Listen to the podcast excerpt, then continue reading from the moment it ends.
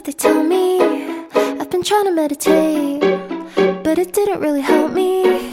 And I haven't got the patience, even to cook yoga and journaling my thoughts. Hello，大家好，欢迎收听最新一期的出逃电台，我是小乐。我是阿次，哎，我们今天探讨这个话题呢，先要跟各个平台方说啊，绝对不是大尺度，我们只是在聊某一个社会现象。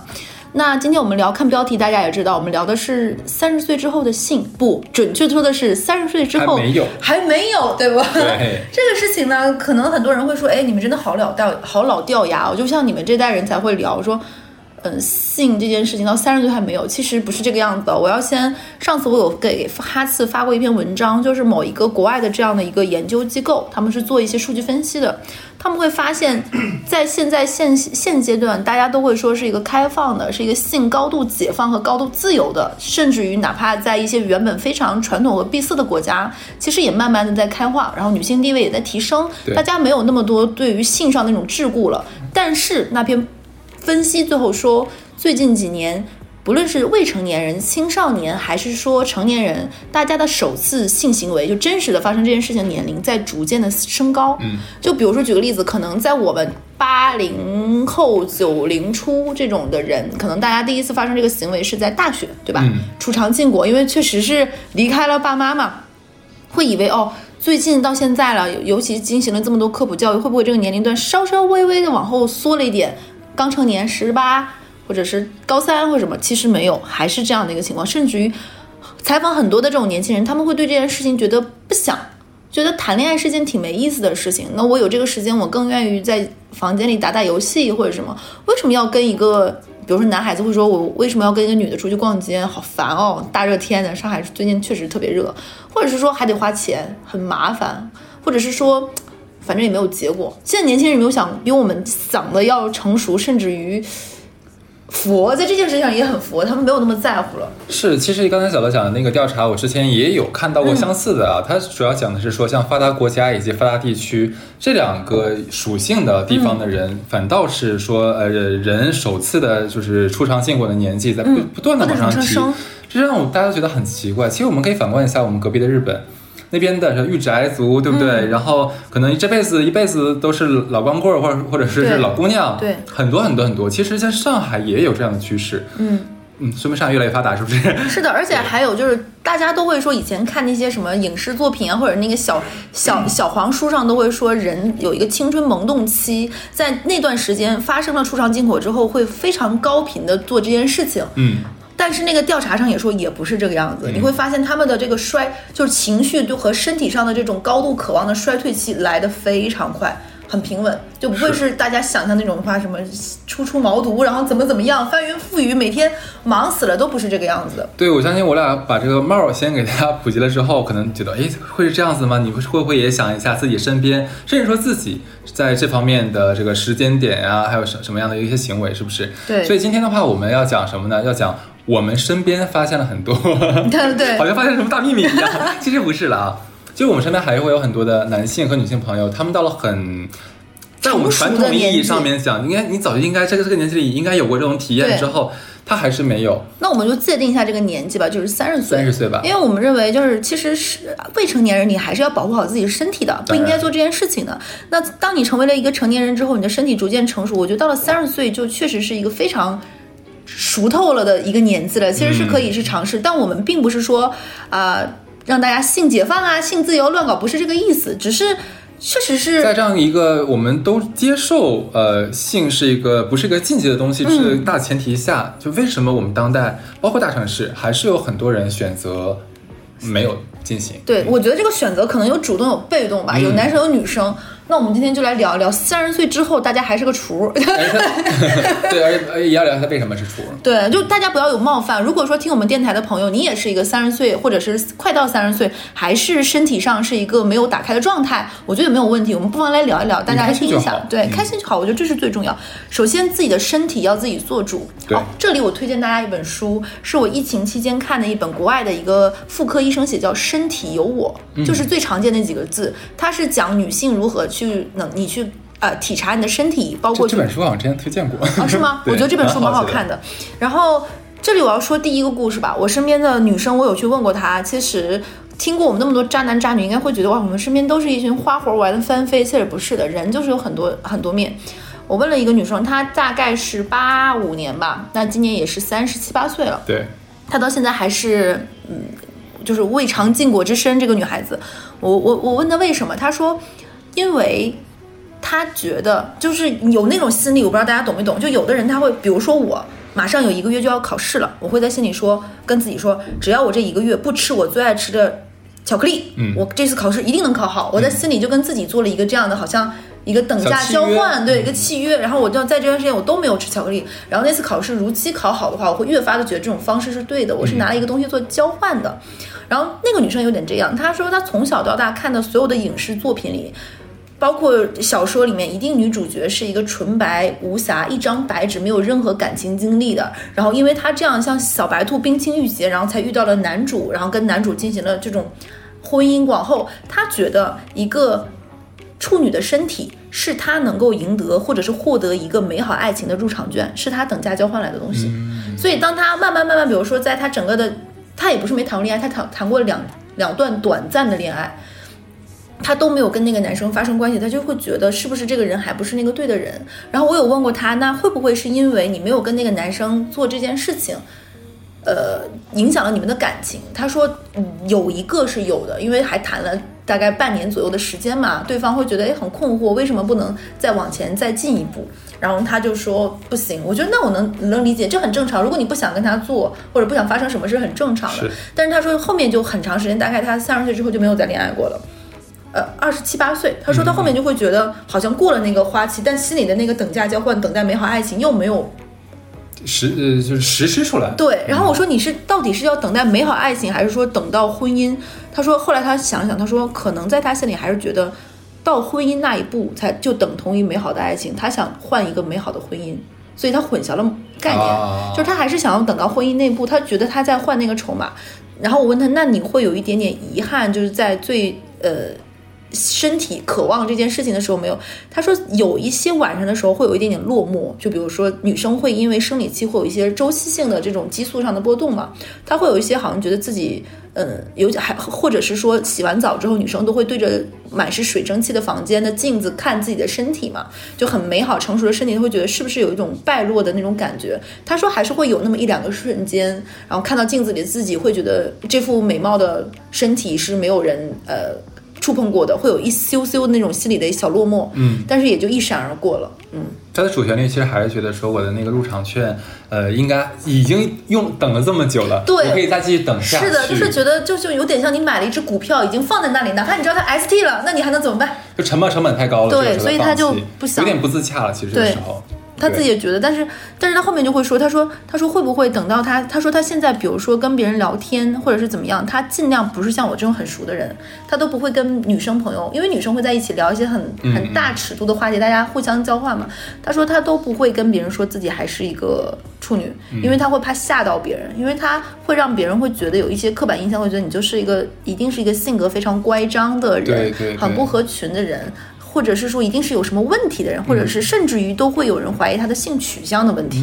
对，所以这是一个你有吗？这种类型的故事？有有一个差不多的啊，嗯就是我也有一个比较不错的女性朋友，她今年应该是刚刚三十岁，嗯，她可能跟你这个还不太一样，是什么？她到现在不仅是身体没有就是被触碰过，她也没有谈过恋爱，哦，这是非常奇怪的一件事情。其实呃，我是前两年才认识她的啊，她我也我形容一下这个女生的一个外形，她是典型的就是那种欧美型的亚洲女生的，那这很活泼，很说实话，就是我们不能用传统我们亚洲人的眼光来说她是长得美的，嗯只能说她长得很美，很美式。其实，在我看来，我是能欣赏得了她的那种独特的美的，嗯但是可能大多数的亚洲男生可能一时还不是那么能接受得了。就比较健康、是的，健是的，是的，那种哦，很美式的那种。她有点微胖，嗯但是你知道她的胖是那种健康的胖，她跳舞的。哦，就很结实那种，很很西方的那种。头发是小麦色，然后她会化那种美式的妆，嗯可能你第一眼看上去，哇，这个女生一定是很 open，然后对很喜欢那种 party rock all night long 那种感觉，是不是？其实不是。当我开我开始认识她，是她我们俩有共同的朋友，嗯我看了我朋友跟她的合影，说，哇，我是一个女孩，应该很爱 很爱玩儿吧，嗯很爱去宴什么的。她说不是，她超安静的。我说怎么可能？然后结果一认识的时候，发现，哎，这个女生真的很安静，说话轻声细语。就是跟外貌有极大的反差感。后来呢，就是我慢慢熟了之后，了解了解了一下她的过往。她其实以前呢，会觉得自己可能身材不是传统意义上的苗条的姑娘，嗯她可能会有一点点对自己的呃不自信，对，会有一点点，会有一点点。然后她之前的化妆也是化比较传统的咱们亚洲女孩的但可能跟淡妆，她的外形不是很适不配，她，的脸不符，不太适合咱们所谓的平常那种淡妆。嗯后来她通过跳舞啊，然后通过什么什么，就找到了自己的穿衣风格，然后化妆风格。其实我觉得她现在是浑身都是魅力，嗯，跳舞跳得非常好，身体非常的健康，然后肤色好看，妆容也好看，然后人家工作也很正式，我觉得是个很很棒的女孩。但是她就是说，可能以前是对自己有一点自卑的心，有把自己封住，有把自己封的。但是她现在的话，因为她是处女座，嗯，她会觉得说，嗯，我希望能找到像童话故事里面那般，就是完美的、晶莹剔透的爱情。但是他都没有恋爱，是找什么爱情来？我们所有人都跟他讲过，说你，我说你现在找吧，你现在知道那是个啥？对你你是不是找先试一试啊？你先谈恋爱，你要找爱情，那就有对象，对不对？恋爱又不是自己在家修炼内功，对，然后呃，我们因为作为朋友，其实不太会说，只是说，哎，你去找你找，你这个是没有没有效的这种推荐的。我们当时是这么跟他说的，我说，呃，像你的外形，可能上海这边，我觉得还是会有很多的男生比较喜欢。那如果你觉得说亚洲男生不 OK，你外你何尝不可以试一下像外国的男生？对对因为上海外国人非常非常多，有嗯条件好的也很多，对吧？可以打开心扉试一下。然后呢，我们共同那个朋友，因为他就是身边好多好多外国人嘛，所以也说，哎呀，每次聚会都会带他来，就希望他能在里面能碰到一个比较聊得来，不错的，对对，聊得来的老嗯外什么东西。但是能感觉得出来，如果旁边都很多生人，尤其很多异性的话他很不自在。他每每个笑都说我要回家，我要回家，我要回家。对，就结果到了现在，但是到现在呢，其实。嗯，看上去他仍然喜欢待在自己的舒适区吧，就跟我们这帮朋友们待在一起。他还不是很喜欢出去说找一个新的爱情，可是他内心是渴求的，这个我们是知道我的。我觉得他这样的话，就是他他的外形和他的性格，以及他的需求和他的渴望，其实都有点矛盾和不适配。就比如说，跟你刚才故事这一点有点像的呀。对啊，就是就是，你看他的外形可能会招惹到的人，一定是他不喜欢的人，是的，这是一个非常矛盾。就比如说他，你说他的热辣、阳光、很美式，那喜欢这类的男生一定会也是那种有点 A B C 的那种范儿的 Yeah 但他会觉得这种男生有点油腔滑调，然后会觉得有点太自来熟，这又不是他喜欢的，对所以他这个矛盾是，而且他掌控欲比较强一点点，哦，对这个也比较尴尬的。很标准的处女座呢。他是很标准的处女座，所以中上手术吧，我们真的不知道他什么时候能找到对象。哎，你说完这个，我还有另外一个，那个女生是什么样子呢？她今年大概八八年左右吧。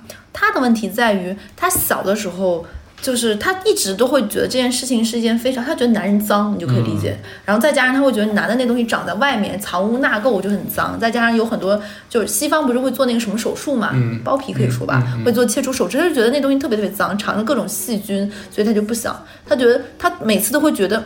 嗯，很很不卫生，再加上有的时候他看过一些纪录片，那个新生出来小孩也脏不拉几的，啊，对对对，他就会觉得整个这个生殖系统这一套活活儿都是脏的我跟你。讲，这个女的最好有洁癖，如果没有洁癖，你看我怎么喷她。对他，他就就对这方面她会觉得，嗯，嗯就嗯，就她就不行，所以她到现在她会她都没有，他也没有恋爱过，他也没有发生过这个关系，她跟我同岁，大概是吧？嗯三十五。他就是因为担心那东西脏，为了脏他就不愿意做，然后然后结果有一次可是恋爱为什么不谈呢？恋爱的话也可以，未必说一。他他可能连跟对方的那种唾液交换，他都不是很想，他会觉得就是液体啊、呃当然是这个样子。就我有两个女生朋友，她们俩刚谈恋爱的时候都开始嘴里面长泡，嗯，然后 什么鬼？就可能就是两个人接吻的时候一些唾液的交换各方面嘛，他们就会，然后大概过了一段时间，可能双方熟悉了。哎，听我们这个电台人，如果有学医的来说说这个是不是真的？然后过一段时间，他就说可能两个人的口腔熟悉了，就没有再发生过这个问题了。然后又加州那女生说：“你看吧，就是脏。”然后就是他觉得他觉得舌吻就是呃就是液体和液体的交换，他觉得很脏，他就各种觉得觉得脏，他就觉得我说你这个事情如果再往极端了发展，你可能都不能让男的碰你一下，就挨着坐你都会觉得，因为你空一个房间都不可以，不对要灰尘。男生抖落的灰尘也是脏，他跟女生不这样，他就是觉得一切男性都脏那。他有试图说找一个女朋友吗？也没有。他是我见他不是 les 是吧他不是 les，他他是他也会喜欢男 idol，会花钱就是追给一些看不到看不到摸不着的男性啊，对，他男人都有包皮啊，但是他不脏，因为他碰不到。他吃过。是奇怪。对，他就他就嗯，他就可以给，比如说买专辑啊，打打他们的唱片碟片，但是但他就觉得肉体上的触碰会很脏，很脏，很脏。他有一次最搞笑的是，那个时候不是我们一起有有一次男人都有拉屎这件事情？我们一起出差，大家会拿 pad 嘛，就比较无聊嘛，在飞机上，然后有个男性就借了他的 pad，然后我就在想说，哎，你不是说先拿上？结果他拿那个 pad 回来的时候是这样，然后拿酒精反反复复把那个 pad 擦了一遍，连那个 pad 那个缝儿都擦了一遍。他是极端女权吗？不是，他哎呀就是，好奇怪，这个人真的很不自洽哎。他就是觉得男性脏，然后。另外一个女生，就是我们这这个这个圈子里稍微比较活泼，并且口条比较那个什么，她说很好玩，这件事情很好玩的，特好玩儿啊！你说脏你就不玩儿，就是啊那个女生就觉得是不是讲的很好笑？他说，然后他说你就想，你小的时候上体育课的时候没跳远过吗？然后他说跳远过，他说你有没有试过跳远的时候，你是不是跳挺好玩，你还要到沙坑里？那你不玩沙子吗？那多脏呀，对不对？然后那女生说，嗯。是啊，沙子也很脏。对对，他说那个那个事儿真的可好玩了，然后给他讲，然后他详细的给那个，然后那女生听起来，就他他会他会对他对一切避孕的措施都会觉得不安全，都有一切避孕的措施都觉得不安全，对是吧？，就是她那个哦脏的生子，她说万一怀孕了呢？然后她说有避孕套，她怀孕她也觉得脏啊。不是她她就很怕怀孕嘛。哦然后她说，然后他说，那那个避孕套万一破，他说他就我们上次针对于避孕的各种安全措施的，就是这种啊探讨嘛，女性怎么样对女生最好？因为有一些男生他们就不喜欢戴那个什么，然后女避孕有各种方式嘛，大家在那探讨。然后他说，那万一套破了呢？因为大家都会觉得套是最好、最简单、最最有保障的，对吧那？让对方用铁皮啊。然后然后那个那个女生说，嗯，要不然让他戴两个。哎，那个这个是不推荐的，这个其实更容易破。然后，然后，然后另外一个那个就是说很好玩的女生就说说，那这样的话两个直接摩擦就会更容易破，你怎么检验它对对对对？然后那个很好玩的女生就说，她说要不然你在这两层之间夹一个辣椒水，那辣的是他呀，又不是人家呀，是傻吗？就故意逗他呀，就不停的跟他说。而且后面那女生形成应激反应，就那个很好玩的那个女生就会每次就比如说昨天晚上，第二天早上，哎，今天腰特别酸，背特别疼，玩的太开心了，然 后然后跟女生说不行，你怕脏，你玩不了。哦，真的，其实会，我我也听说过，说有的女生觉得怕脏，所以不愿意进行这样的行为。嗯，但是像你朋友这样这么这么极端的，这是很少见。我我还认识一个女生，但我们不熟啊。她是之前给我投过稿，但我不敢在电台。她因为她没有到渣男渣女这个级别，她在电台里有。她她嫁了一个她不太喜欢男生，比她大蛮多岁数的，有然后有点体味，但那男生很有钱，有什么有点体味？体味身上有一点点味道。她是不允许那个男的触碰她身体，比如说很多人会有一些爱抚啊、前戏这种，她都不行，no no no，打妹都不可以。那戴手套了就不行是吧？他跟那个男生，他就希望那个男生把自己弄得绷支起来，然后就直接，然后拉倒，反正也快结束。天哪，这图啥呢？你说？我就觉得，我说我说为什么听你这个故事，我有种军训的感觉，啊，对呀、拉练呢，这像一种体罚。哎，这期尺度大吗？还好还好。好好，那你有吗？你有吗？这种的？呃，你先把女孩讲完吧，因为我后面有男生。那我就接着讲。对，然后还有还有一个女生，她是什么情况呢？她是她是嗯，我觉得她这种情况是。她单身太久，不，他从来没有恋，他从来没有做那件事情之后呢，他说他忘，他在最该做这件事情时，他没有做，等到他三十几岁之后，他有点嗯不敢了，因为他他会觉得会不会把对方吓到，就是哦，你已经这么大年纪了，你还是会真的会吗？我问你是男生，然后他说他说他有一次跟一个相亲对象，其实大家聊得还不错，然后那个男生晚上的时候摸着他的头发，其实可能想，并不是说那天就做这件事情想，然后就最后说，哎，你单身多久？然后那女生说我没谈过恋爱，然后男生说啊，你说我问你的是单身那个什么多长时间没那啥了？然后那个女生说，呃，我没谈过恋爱，她以为那个男生会觉得，哇，那你真是一个好好好女孩儿，就是很谨慎，这是客气话。然后，然后那个男生就说：“那你是没有过，就是发生过那个什么吗？”然后那个女生点点头，那男生说：“我其实对这件事情没有那么的记在意就在意。其实你可以跟我说实话，就是或者是怎么样，我们就是聊天嘛。我也跟你讲过，我谈过几个女生朋友，然后那个女生就说：哦，我确实是没有谈过恋爱过。然后我其实从最开始的跟男生的接触都是靠相亲，就这几年。”然后那个男生回去之后说，我觉得压力有点大，就是觉得这个相处太郑重了。他说可能我配配不上你，或者说了一些呃更更冠冕堂皇的那种傻叉话嘛，然后就没有，他才意识到原来把那个男生真的吓到了。对呀、当然会吓到哎。为什么？我觉得有什么的，这很正常呀。呃，是这样子的，就是说，呃那，跟你正好探讨一下这个问题。的确，可能这个在各个国家，可能是或多或少一部分男性群体都会有一点点处女情节，包括女生有的时候也有处男情节，这都很正常，对吧？嗯只要你接受，对方也接受也可以。但是这个是有一定年龄限制的。假如说你哦是、哦，对哦，你这个时候你是在假如像二十多岁一个女孩子或者一个男的说啊，我我还没有就是经有有过这样的呃触碰，还有没有这样的行为，大家可能说啊，那你可能挺挺挺单纯哈，或者怎么样，挺或者是挺对对对。自爱，对，就是一些褒义。对，但是当你像超过三十、超过三十五、嗯四十的话就算了吧，就超过三十四十、呃三十、三十五这样的年纪，呃，男性、女性都是。你如果问对方，他告诉你啊，我还是一个这样的原装对原装的啊，那对方当然会害怕了。害怕点是什么？你想一想，其实像咱俩咱俩这个年纪，我们应该仍然能记得自己第一次跟对方的那个人，的确是忘不掉的，是吧？第一次之后，可能就就是因为产生这种关系，所以可能会有一种很奇妙的那种依赖性的投射。嗯我们可能会非常依恋那个人，非常爱那个人，所以导致说初恋或者初夜永远是忘不掉的嘛。当然，对于像我们这个年纪的人上次问，过一个男生，那个男生说，都每个每一个都不太记得住。但是第一个他他应该他他波斯抽检一下应该能找得到，还是能记得住的。但是你像你到了三十多岁，然后你还这样，那对方害怕是万一咱俩不合适，我甩你甩不掉。或者说你很麻烦，你没有恋爱经验，没有各方面的经验，你没有处我还要现教你，对，没有处理。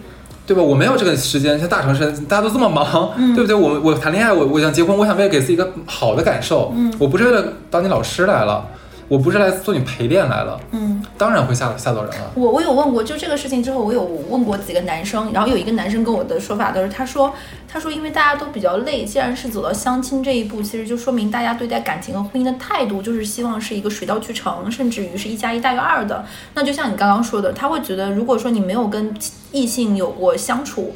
他会觉得这个人可能需要有更多的精力去教他怎么跟对异性相处，而且人在很多次的这种感情上的经历上，你你你处理事情的方式，包括你的纤细和敏感程度各方面都不太一样。当然，他会觉得就一方面是有点累，另一方面就是这种如果你跟他他另外一个男生说，这种你如果跟他发生点什么，就是一定要负责，嗯这种思想包袱有点重。这是两个男生，他说可能这话会被大家骂，他说就会觉得好像就一定要负责，但是我又没有想好要不要负责。不是这个这这个就是这个这个，我觉得是非常好理解的一件事情。就难道你现在碰到一个男性，就是一定要跟他结婚吗？不可能吧！我现在碰到一个双向的，是的，对吧？那我们至少要相处吧，然后相处接下来看一下来，假如说一起去旅个行，可能一起同短暂同居试，呃，嗯婚前试试一下，那那发现不行了，那我要分手或者你要分手，不是很正常的事情吗？那但是但是害怕害怕哪一点？万一对方是一个呃这样这样对吧？没有发生过的人。那他可能对你有很多的依赖，或者嗯我攒了二十多年，攒了三十多年了，我给你了，那你这个你必须得有负责呀。那这就是很麻烦的一件事情了。我还有一个就是我的一个同事前同事，她结婚五年还是处女，哎，你好像讲过这个故事，你在电台里讲过吗？你讲起来，我有点想不起来了。就是她，她跟她老公从相亲，呃，从恋爱到结婚到离婚，她都是处女。到离婚也是，对，为什么呢？不知道，这是我至今的一个困惑。就是行婚吗？他他也没有证据，那男的是不是？然后那个男的各方面表现都像是一个正常男的。对，但是他们俩结婚就是他没有主动要求过吗？要求过，但那男生以各种方式说累了、困了，或者后面干脆就比如说跟他出去玩儿，行婚了。然后那男的表现起来也像是一个异性恋，所以这个算是，而且这个女生还是个美女，哦，我知道你说的是谁了，我跟你讲过对吧？你给我讲过。她还是个美女。然后我，他有一次我跟他聊天，我说：“那你之前没有过男朋友吗？”她说有。我说：“你们都没有发展到那一步，对吗？”他说：“以前就会觉得非常的郑重。”我说：“那没有错，这不是你的错，就是每个人都有自己对应婚姻、对爱情、对性上的一个观，这是你的身体，你对自己负责。”然后她说：“可能就是因为以前没有这方面经历，她前面也没有认识到，她当时还觉得她男朋友很尊重她，就是没有前面有提过任何这种要求就结婚了。然后结婚之后，她老公比如说两个人在异地嘛，那个时候工作很忙，她男她老公的工作性质就两周才能见一次面，她一定会挑她生理期什么的时候回来。新婚花烛夜那天也没有。嗯，哇塞，牛逼，牛逼！对，五年哦，不是一年两年，是从恋爱到结婚一共五年。天哪！这个女生是八五年的，哦，快四十了。完全是错过了最好最好的年纪。没事没事，女生在四十岁的时候仍然会很旺盛，她没关对系，她的好日子在后头。是的，是的，希望是呃这一期是是会在那个后妈那期之后嘛？对对我希望每个女人到了七十岁都能活成刘姨，到七，都能活成刘姨，这是对粉丝的极大祝福。对这个梗没有听懂的话，翻我们上一期后妈那一期啊，刘姨的故事。然后她她就完全错过。我现在其实讲了几个女生，都还是过了三十五三十五岁左右的年纪，还是处女的。嗯然后我们女生这篇我讲完了，一会儿我可以讲男生，你可以讲男生的故事。那这样讲男生吧，其实可能对于对于传统意义上来说，可能觉得女生是处女的年纪保存的比较长，我们过多的能理解一下。对，就我们的保质期长点儿，你们的保质期短点儿。但是男性的话，其实会让人觉得说，哎，你怎么到了三十多岁、三十五岁还是处男？这个就觉得哎，挺匪夷所思的，是不是？那我这里还真有几个故事。第一个是我的同学，我的同学，这个这个人其实呃，怎么讲？我估计可能你的故事里可以跟我有点类似啊。他其实更多是出于自卑。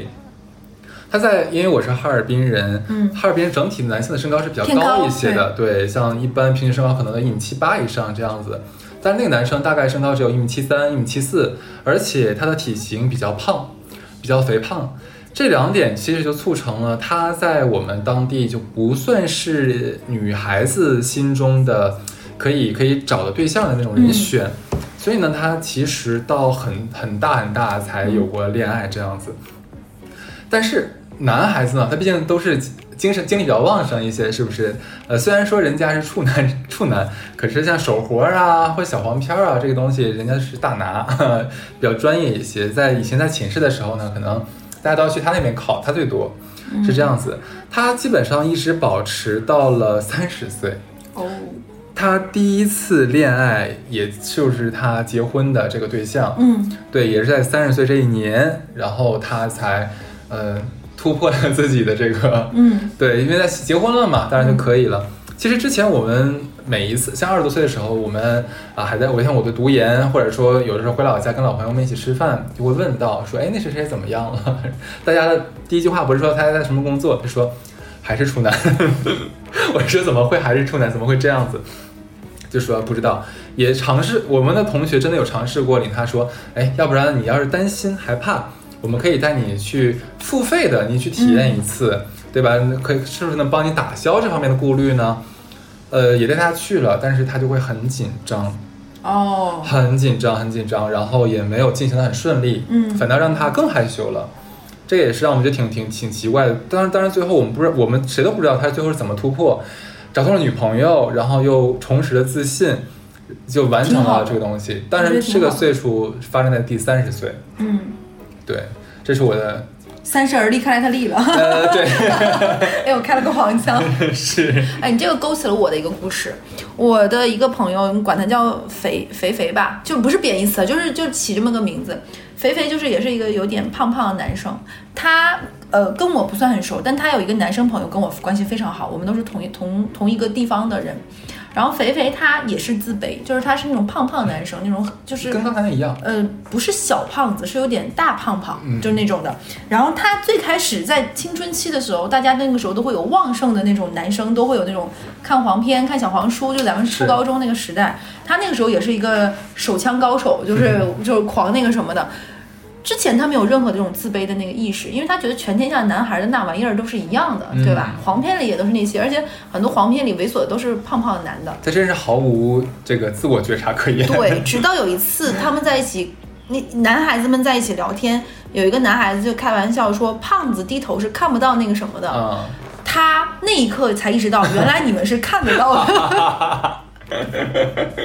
我是看不到的，然后他就真的低头怎么看，他发现他看不到他那个，他就会发现原来我是真的，嗯，所以他不是他原来他是真的啊啊，OK OK，short tiny，然后 对，但是小小的也很可爱啊。哎，不要笑，这个不能笑了。不是，就是你说的那个很可爱，就是你当时真的觉得是要说一个小小宝气，对，然后他就觉得有点嗯，有点难受那一刻，他觉得心里好像有一个地方就暗了那一角，嗯，他觉得是不是他就有点自卑，他就会发现他就没有办法以前他以前在就是手枪高手的时候就会很快乐，但他后来他会发现他有点。就是说不上来那种感觉，他就他就自卑了，他就陷入到这种情绪，他就很不希望，比如说那个女孩子看他脱了衣服之后觉得啊、好胖，嗯然后那东西嗯他就很不想，他会觉得那一刻的来临带来的前面这部分是他无法忍受的，是以至于他都不想要这个后面快活的那一部分，所以他这个身体的原装也保持了啊，为了能够审查过，真是用了很多的遮遮掩词，我都累了，我都形容词快用干枯了，真的是。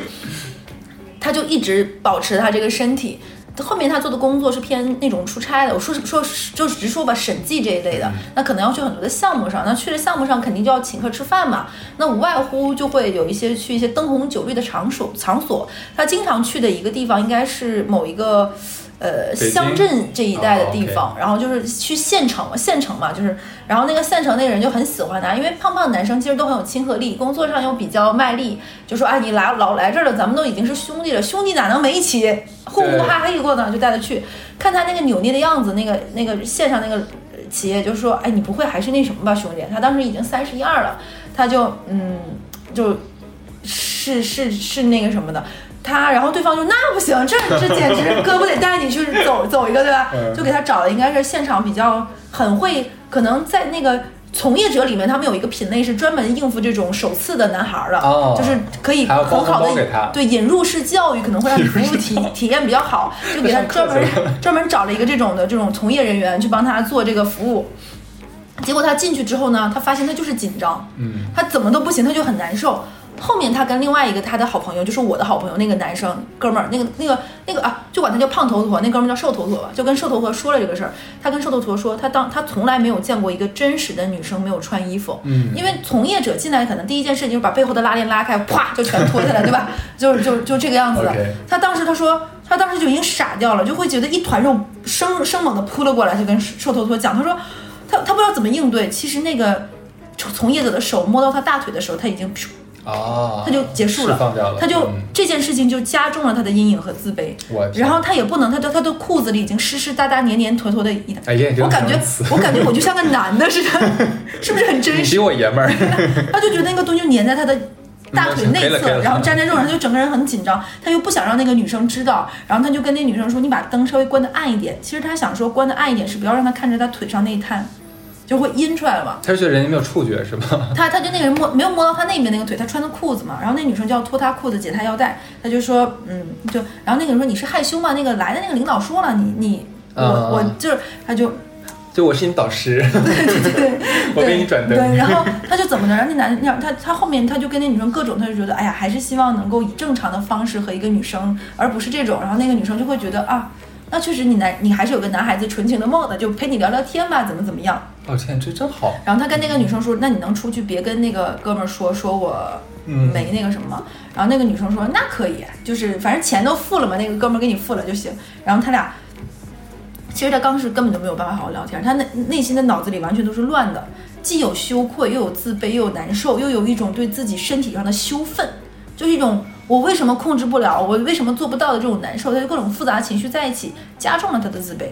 他后来发现，他就是连这个事情他都蔫蔫儿了，他对这件事情都没有情绪了。很大的心理创伤。对他有很大的心理创伤。之后呢，就还会有一些哥们儿会拿这件事情问他哎怎么怎么样。他后面也不想谈恋爱了，因为他觉得自己好像这样一副身体各方面，他减肥过几次也失败了，哦，他就各方面情绪就夹杂在那那里。后面他就会跟别人伪 伪装自己，说自己一直都有在嫖，他喜欢嫖，他觉就是得这样让别人觉得你至少是是一个世正俗意义上面正常的人，对正常的人，他觉得这种事情方便呀、就是简单各取所需，而且我的工作性质又这个样子，我又不想。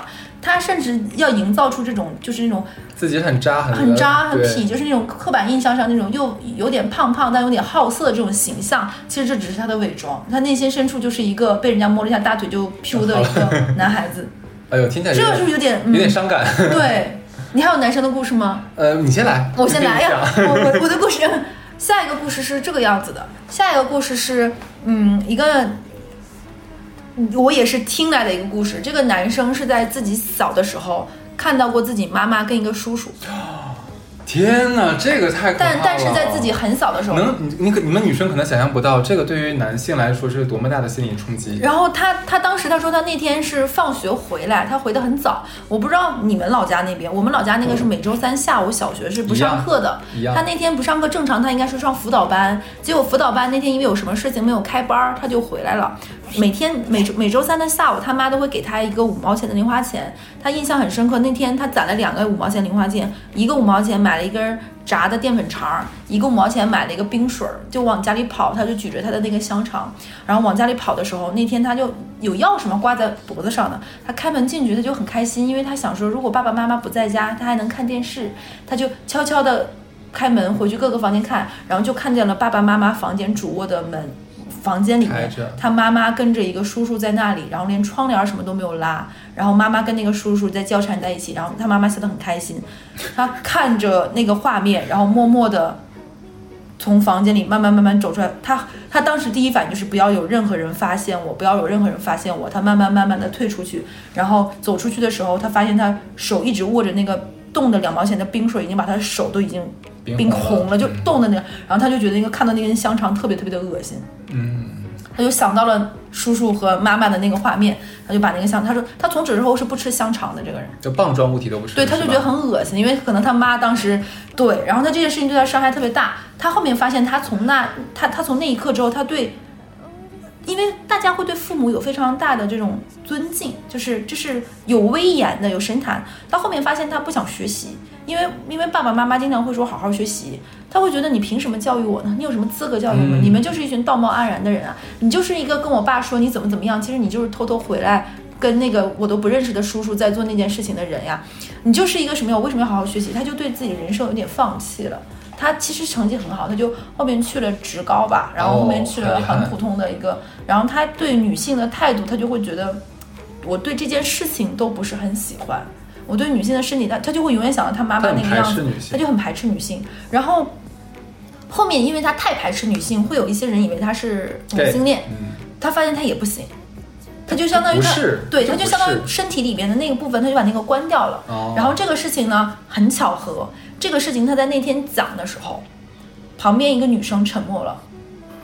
那个女生是我们所有人认识里面最乱交的一个女生，哦，她跟这个男生是类似的经历。怎么说？她的妈妈也是跟她认识的一个楼上的叔叔，嗯，在家里发生这件事情被他撞到了，哎呦，他就觉得这是一个非常，就是难以接受的事情。难以接受。但是他说，他说，他说他是他也不知道他是报复他妈，他第一次是跟一个年纪比他大很多岁很多岁的人，他也不知道为什么要跟那个人发生那个关系。然后是他同学的舅舅，因为也就把他们接回家嘛，他也不明白为什么。就那天在他上大，在他考上大学之后的那天，拿到录取生通知书，去那个女生家里玩，他穿的很少，就女生夏天短裤啊，他那个舅舅在后面摸他，他说是他主动的，他就跟那个舅舅在没有做任何措施的情况下发生了那个关系。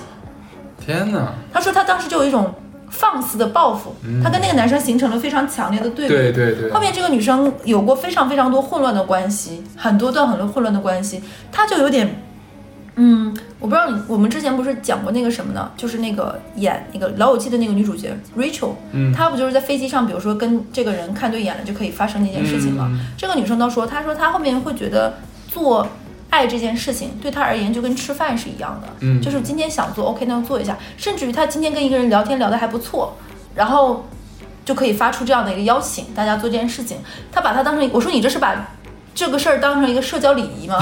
他说有的时候他会觉得聊到这个份儿上，如果大家不那个什么，好像有点失礼。好有礼貌 哦！哇塞，社交礼仪还有这一趴，我都不知道我当。时当时很理解，我就我说我说你这是礼貌式做爱，对吗？好礼貌哦就社交型的。就是他说他觉得做爱不只是男女朋友，他觉得好朋友也是可以的。嗯嗯嗯，我当时。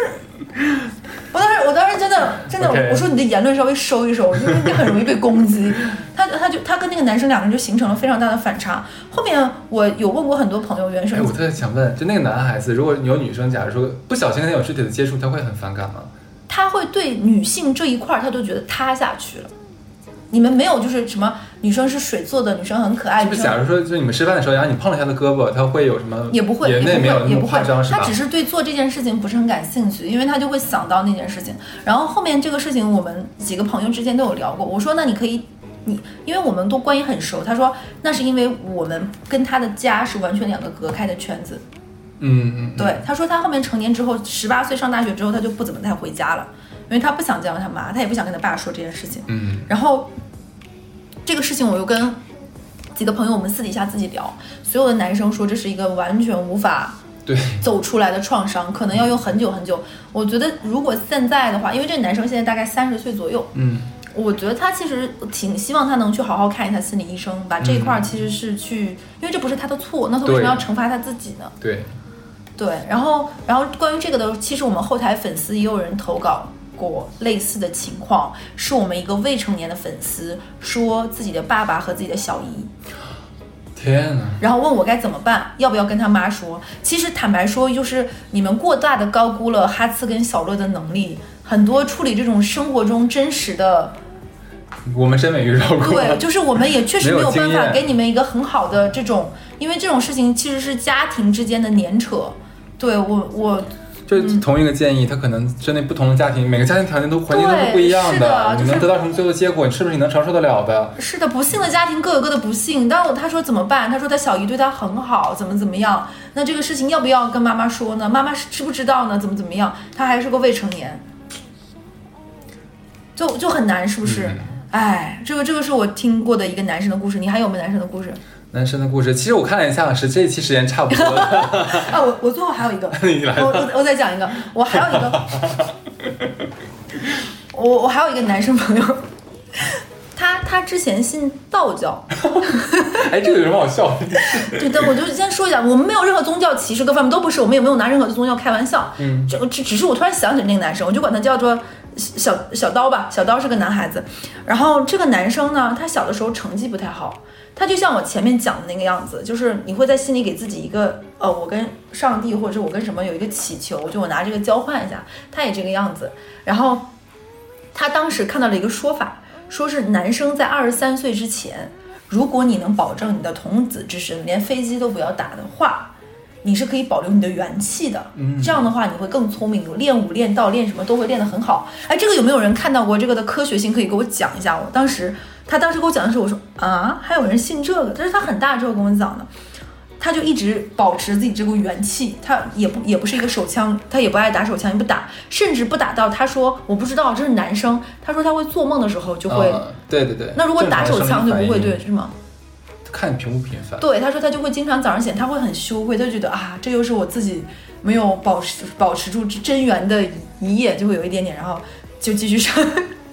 哎，我觉得这期大家会不会说小乐太？哎，但是有知识点其实要说一下，嗯就是像他这种的话是不健康的行为。嗯呃，正常男性，尤其越年轻的男性，他可能每周需要释放是有一定次数的，因为你的哦前前列腺长时间，我不知道啊，这肯定有专业人士，只是我们我看到可能不是用很专业的语言说表达出来。嗯如果你不经常释放，不经常像是就是过这个前前列腺这个器官的话，嗯那你有可能会产生这种无菌性那个前列腺炎，哦，一样会得炎症的。所以说，适当的发泄是对身体是有好处的。是的，懂了懂了，好的。哎，那女生会不会呢？你这个真不清楚。啊，那对，有如果如果听我们电台有这种高知人群，在这个知识领域上有一定的，可以在评论区。哎，我最近看我们评论区学到了很多新东西，呃真的我们评论区有很多很好玩的，大家可以看一下。好，你知道那个阿丫丫跟名创优品是一个一个啊这个我看到了对，我在那个说哇，我认识了，包括我忘记的那个模特的名字，藤他们对他们也在那个里面说了，我觉得好棒，对我们嗯粉丝，谢谢大家。然后对那个体育品牌是滔博。然后卖电脑的是赛博，我当时说错了，大家给我指正过来了。哇塞，你真棒！你真，这大家指正你的地方全都记住了。就学到了新的知识点。然后我记得说回那个男生，他在二十三岁，二十三岁，哎这意味着什么？因为大部分人都是在二十二到二十三岁大学毕业了，是的所以你完美的错过了整个青春萌动期，你都没有发生这件事情。是的，是的，最好的黄金点已经过去了，对吧？对对对，等二十三岁之后，然后呢，他后面他说他也不知道是为什么，他当他有这个意念之后，他后面的成绩就慢慢好起来了。他会觉得好像真的是他保留了他的，就本就不是一个天资聪慧的小孩儿，因为过多的保留了自己的元气，所以他能够把知识用在了学习，呃，脑子用在了学习上，没有都用在下半身。他是这么觉得自己融会贯通了自己的思维思维链路。也许真的是这样子，还是替他高兴的，至少是有效的。对，等他过了二十三岁之后呢，他后面就会有一种觉得，嗯，好像也就没这个也无所谓了，就是啊饼太久了之后就、天呐，就那个什么，但是他又不敢跟，他也进入了那种男人的嘴硬的那种状态，他不敢跟别人说自己没有谈过恋爱，也不敢跟别人说，他后面想了一个非常大的奇招，既然我没有跟真实的人谈恋爱，我可以网恋呀。所以他变成了网络渣男，就是光耍嘴皮子，同时跟啊很多女生用 Tinder 什么乱七八糟的软件各种约，但是不跟人家实操？他不跟人家实操，纯，然后别人的面前也营造像前面那个胖胖一样对，他就营就跟跟他会跟那女生说，哎，你发点照片给我，说一些很露骨的话，怎么怎么样，然后那女生也会可能说啊，那你发我点什么，他也不发，因为他根本就不想摆弄自己那个东西膨大化，他就每天语言上跟女生说这种骚言骚语。他真是当代语言上的巨人，行动上的矮子呀。对，然后他就这样，他现在应该也跟我差不多年纪，还是对，还持续。他这几年就是，而且他已经自己把自己自圆其说说过去了，他觉得自己是个放浪形骸的野男孩儿。他真的那么觉得自己，他会跟我说：“你看这女生好看吗？”最近我们聊得很好，我说 有的时候也觉得挺挺羡慕他的，他没有见过什么世面之后，其实会对自己有一个莫名其妙的这种虚幻，对也蛮好的。但是他跟我说，他说女生跟他聊大概两个月之后，发现他没有任何想约线下见面以及那什么之后就会淡然了。我说那很正常呀，不然呢？我说你要找一个跟你同样病情的人，你们两个才能持续这个关系。他真的应该去检查一下前列腺，我没有开玩笑，是真的。哎，我们这里是感觉，我觉得听众朋友可能以为我们这要接一个什么泌尿科或者是什么生殖科医院的广告。对，下面有请许超医生。我也是超医生啊。对，那你真你你还有吗？呃，其实有一些今天故事已经够大家够大家这个去消化的我。们并不是想取笑任何人，我们只是在说一些其实做这一期是为什么？就是其实我俩就会觉得说，哎，在这个在我们俩传统意义上讲，当今的社会，尤其在中国，其实是一个性解放已经很高程度的一个社会环境里面。可是我们身边还有还是会有这样的朋友。对那我们只是想把这一群就是走在游走在这个这样社会里面，但是仍然选择这样生活的朋友的例子拿出来对来，讨而且论一下。其实我们并没有是想说标榜性解放怎么样，身体确实就是自己的，嗯你想怎么样使用它，只要你安全、健康、卫生、合法，不伤害他人，也不伤害自己。对，但如果伤害自己，你会觉得有点舒服。要去泌尿科检查一下前列腺有没有无菌性前列腺炎。对，如果你是有点小 M 倾向，伤害自己让自己也快乐，我们也管不着，对不对？但是千万不要像成都沙河公园那样子哦。脏脏，OK，那这期就这样吧，拜拜拜。拜。